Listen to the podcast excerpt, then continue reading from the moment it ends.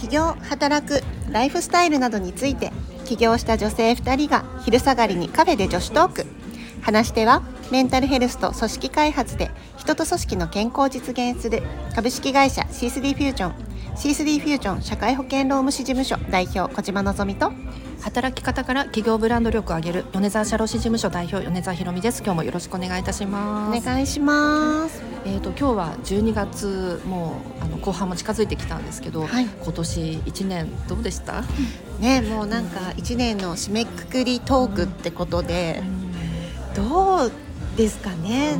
なんか今目の前に富士山がねドドンとそびえ立っていて一年お疲れ様って言ってるようなそんな気もするんですけどなんか本当に毎年思うけど1年って早いね。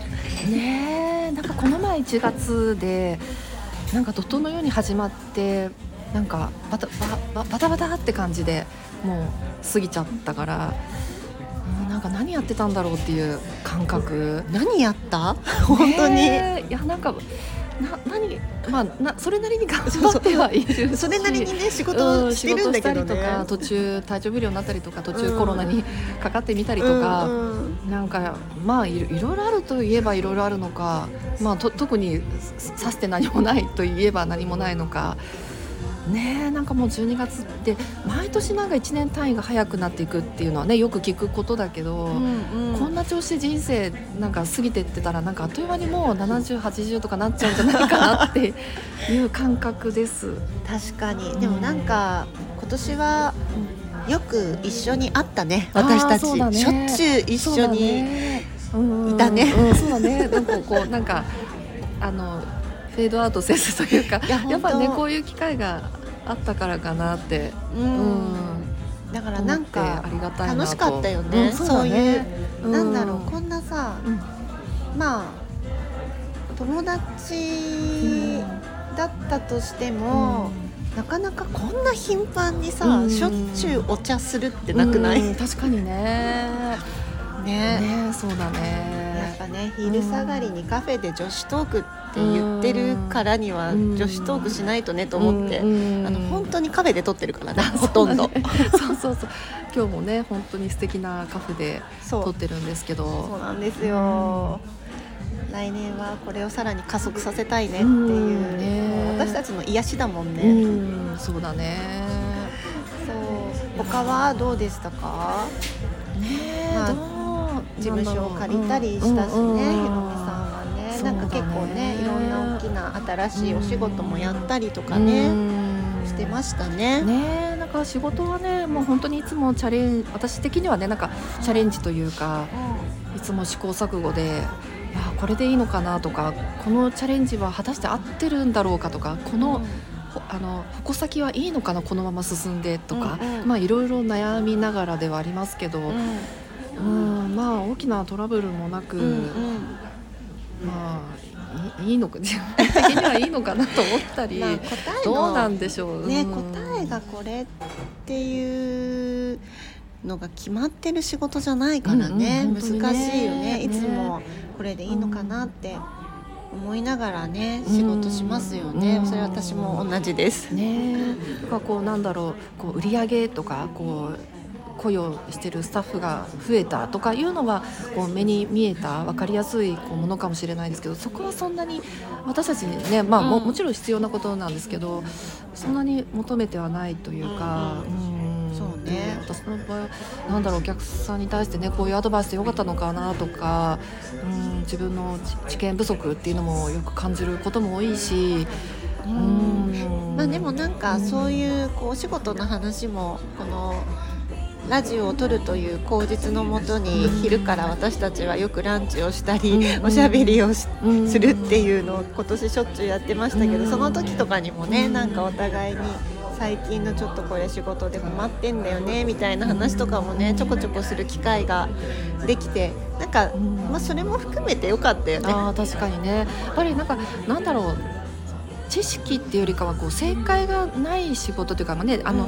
うんうん。企業でこう働くっていうことに対してのものに対してのこう仕事なのであのあこういう考えもあるんだなとか、あこういう方法もあるんだなとかあこういうふうに考えればいいんだなっていうのって、やっぱ自分一人の中だけだとどうしても狭くなってきくるので、こうやってこうねあの理解し合えるん友達とこうお互いこう思思い合いながらというか、うんアドバイスし合えるっていうのはすごくありがたく貴重ですよね。ね本当にうん本当にうんそれはねうん思います。やっぱりこう同業者だからこそみたいな会話もねうん。いっぱいできて。ね分かり合えるしそうね。そうだよね。って分かんないよね。って言いながらもうん一人だと延々分かんないけどうんなんか二人とか三人とかいればうん。とりあえず考えもできるんじゃないとかね。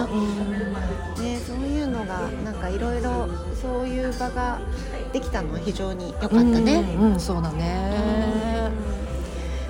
確かにでもなんか私はさっきのねあの、あえっ、と先前回、あうん。の届けさせてもらったやりたいことっていうのを、あのか書くっていうのを聞いてなんか私やっぱりこうどうしても仕事優先だったりとかでそう自分の欲望ももちろんなんかあここ来たいなとか思って実現はしてきてると思うんだけどもうちょっとそこを広げたいなっていうふうに思いました。来年はね、うん。まあ、やっぱり、あうん。の自分の欲望のままに100個うん。リストを作ってみるっていうのは、うん。うん。なんかね本当におすすめでございます。うん。ね、皆さんも一緒にやりましょう、ね。皆さんの、ね、今年1年はどんな感じだったでしょうか、ね本当、ちょっとね本当に一人一人に聞いてみたいよね。ね聞いてみたい、うん。なんかあっという間で、ね。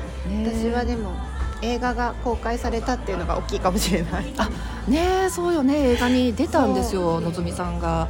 今もやってますけどね。うんうん。あ題名は？今ダンスをするのは誰だといううん。映画に、ひろみさんもね見に来てうん。くれて、うん社労士の仲間もいっぱい実は来てくれて。結構思った以上に迫力もあって考えさせられる映画で泣きと笑いありで。めっちゃ泣いてたもんね、う。んひろみさんね。結構そこまで泣くみたいな。感情が忙しかった。そうですね、んんありがとうございます。えー、と2時2時間ぐらいちょっと2時間弱うんだけどぐらいあっという間ですっごく短く感じましたよかった、ありがとうございます。でね、なんかすごく人気で徐々に全国展開をあのそうですしていて、今、まあ、都内はねちょうど終わってしまったんですけど今あの各地で、まあ、九州なので一昨日まで大分に行ったのも舞台挨拶があって、まあ、それで行ってたんですけど、まあ、今九州何か所か鹿児島とか大分でもやっててあとあの年明けからもいろんなところでまた始まるんですけど、大阪あと横浜うんがまた始まってうん。他にも仙台とかあと京都神戸とかでも、うん。あの順次公開あと名古屋あたりですもやるということで、うん。なんかどんどんどんどん拡大しているようでございます。うん。で私人生初サインを求められるっていうね、うん。それが一番今までにない体験だったかも。うん。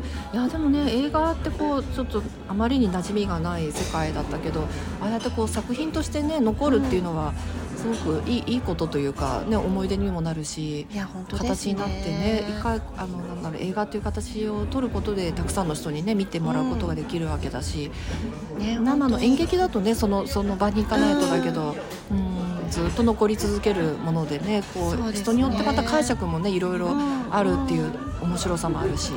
確かに見る人の視点でまたね、うん。あと見る時期によってもうん。なんか変わると思うので、ね、人生の中でもねはい。場面場面でうん。違って見えるものなんだろうなってうん思いました。なんかこれから DVD を作ったり配信を始めていくみたいな話もあるようですので、まあ劇場公開がされないエリアもあるかもしれないのでそういった方はねぜひ DVD とか配信とかで見ていただけると嬉しいなと思います。うん。ぜひあの機会があったらご覧いただければと思います。はい、はいなんか夕焼けが綺麗になってきたね。ねえそうそう。本当になんかまた夕方の空ってまた綺麗だよね。こう色がオレンジがかったりあの山のふもとがちょっと明るくて。ねで空はねちょっと、と今日曇ってるんだけれども、富士山が本当に雲がねさっきかかってたんですけど、雲が全部取れて富士山がめ